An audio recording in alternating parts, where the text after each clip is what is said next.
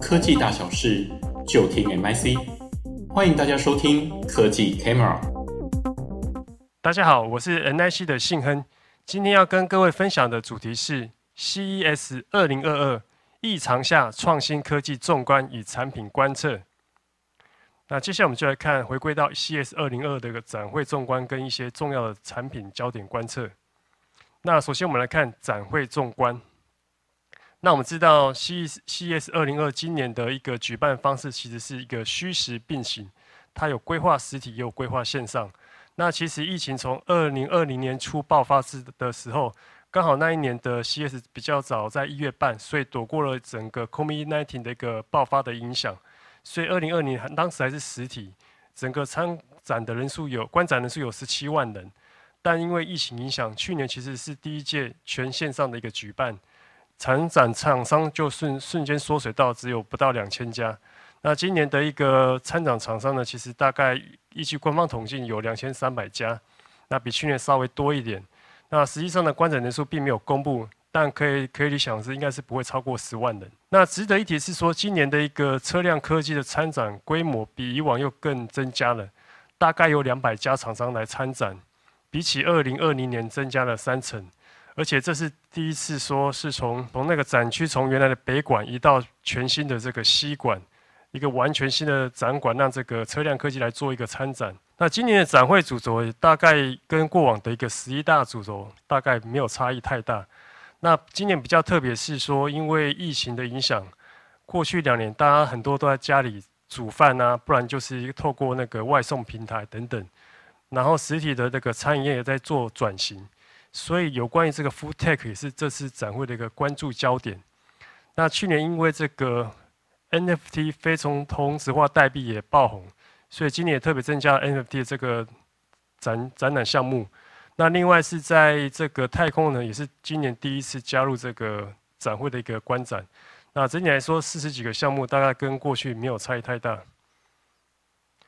那每年还是例行上会有举办官方单位那个主办单位单位是 CTA，都会主办一个这个 Tech Trends to Watch。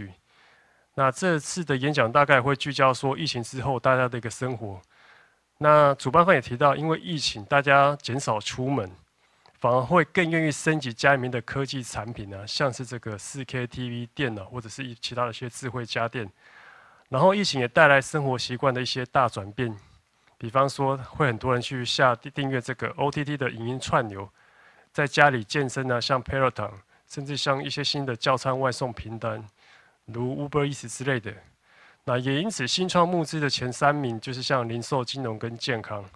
那因为这过去一年这个航运的问题真的是一个非常严重的，导致这个塞港、交期拉长、零组件的交期拉长。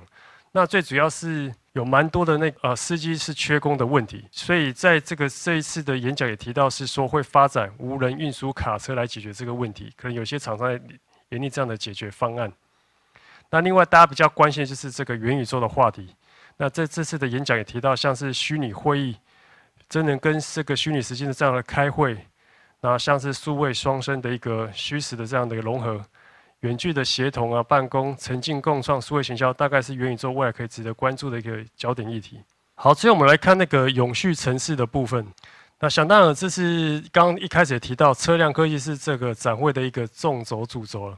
所以每年其实大家都开玩笑，拉斯维加斯的像是一个拉斯维加斯的车展。那这次其实非常 focus 在像这种电动车。那我们可以看到是这次的这个 keynote，GM 就发表说会要发表在明年，包含像是雪佛龙的电动皮卡车，或者是像卡迪拉克这种豪华电动车等等。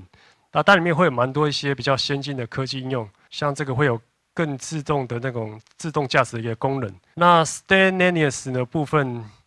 克莱斯勒也是预计在二零二五年会发表 SUV 的电动车。那我们可以看到是说有很多的新创，其实速度会更快一点。像美国的 Fisker，那也不是第一次参展。那这次他也公布说，在今年年底会发表 SUV 的电动车。啊，所以说电动车脚非常快。那甚至越南厂商呢，这次也有参展五台新五台这种车车款来做展示。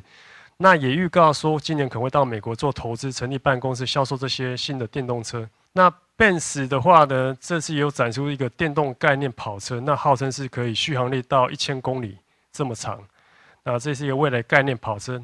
BMW 其实有一些电动车已经在上市，那这次有特别展出一个会变色的这种电动车，你只要按一个按键，白色会变黑色，黑色会变白色。那听说是用类似元太的电子纸的技术去改变这个车色的外形。Sony 这次也在发表 Vision 02这个 SUV 的这种概念一电动车，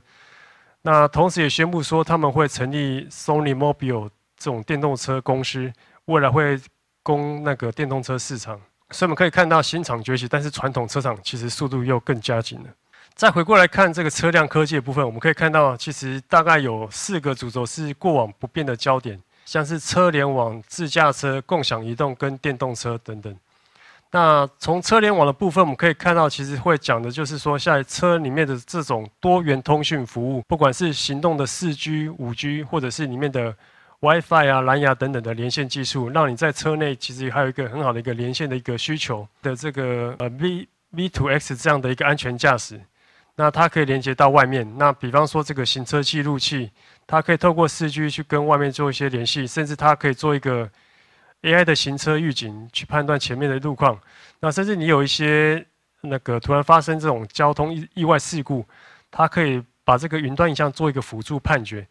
所以这种车外 V2X 也是为了一个自动驾驶一个蛮重要的应用，可以达到一个安全驾驶、交控管理这样的一个需求。然后自驾车的部分，那在传统上就是用相机、雷达跟光达。那以相机来说，就是 Intel 的子公司 Mobileye 它的技术在发展这个 iQ 的晶片。那这次也发表比较更强力、强强力型的这种 Ultra 晶片。那这样的单晶片，那它的运算效能又相对过去又提升不少。那 Mobileye 也预测说，预示宣告说，在二零二四年会跟很多的品牌厂商，像吉利等等，会合推这种 L 四的车款。那 Valeo 是法国的一个光达公司，那这次也发表第三代的这个固态光达。那它的提升就包含是说时速可以达到一百三十公里，也可以比感测两百公尺外这样的物体，可以达到 Level Three 的这样的一个。自动驾驶的需求。那在看共享移动部分呢？这个部分当然是强调像是城市最后一里路的这样的一个接驳的共享移动。那这次 CS 大会也特别规划一区，让所有的观展者可以做一个 e-mobile 的试乘体验。在这边有五十家的这个电动载具的业者，不管是单车、机车等等，都可以来现场做一个试骑。那这边当然是很多美国在推这种 less mile 的解决方案。那还有是比较未来性的，像现代，它其实在影片里面有展示说，未来可能这种单人 Park 可以把每一个人载到一个定点，就是说有些行动不便的，可以透过这种单人 Park 帮你接到社区外面。那社区外面可能有一个像是公车站的一个 Mother Shuttle Bus，那这个 Shuttle Bus 可以容纳八个单人 Park，所以再把这些人接驳到像是到比较市区中心的，像是。医院或者是一些采买地点等等，那他也可以做一些紧急救难的这个自驾服务。那当然，刚一开始有提到电动车是整个大会趋势。那除了乘用车电动化趋势外，商用跟工程车也慢慢朝向这个全电动化的发展。包含像这种电动物流车也是慢慢走向全电动化，可以达到多站停供的功能。那这是也的 Media Day 也有八 K，他发表他的。第一台全电动化的推土机，那这样的好处除了全电动化、电动化外，零件也可以少五十 percent 一半以上，而且它是比较没有噪音跟震动的，不用热机就可以马上运作。我相信，所以说不管是这种一般的私人轿车，那未来这种商用跟工程车也会慢慢朝向全电动化发展。但是电动车虽然说在过去两年大家看到它一个市场的 booming，可能过去两年大约有。六百万的这种销售量，那其实很多的消费者对于电动车的使用还是有非常大的疑虑的。那根据统计是说，消费者会不买电动车的顾虑大概有哪些呢？包含是说会担心电池续航力不够，可能开不到几百公里就要充电，那这个原因占超过一半。那其他就是包含像是充电站不够，或者是觉得入手价太贵，充电要充很久，无法在家里充电等等。那这五大原因都是跟电影非常有关系。那也因此，美国拜登上任之后，就在推动电动车的这个充电的一个计划，要投入七十五亿美元用于这种基电动车的基础设施的建制，预计在二零三零年前要完成五十万个公共充电站。但是以目前来看呢，虽然目前这个电动车是只占大概不到十 percent，但是预估到二零三零年会接近六七成都是电动车，甚至到二零五年整个市场上全部都是电动车。那以目前来看，电动公共充电站只有一百三十万个，根本无法满足未来 EB 的这样的成长需求。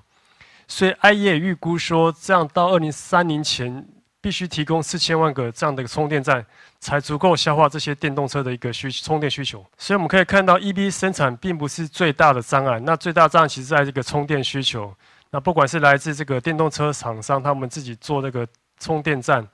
当然也有一些专业充电站来来满足这样的需求。那这次其实也有南韩厂商来现身参展，那希望在美国建厂，发表这些超高速的充电桩产品。在我们看无接触零售的部分，那这部分就可以看到，刚一开始提到这个 Contest retail。那因为社交距离的改变以及产业这个缺工的问题，所以这边可以看到一些相关的应用，像是扫码支付。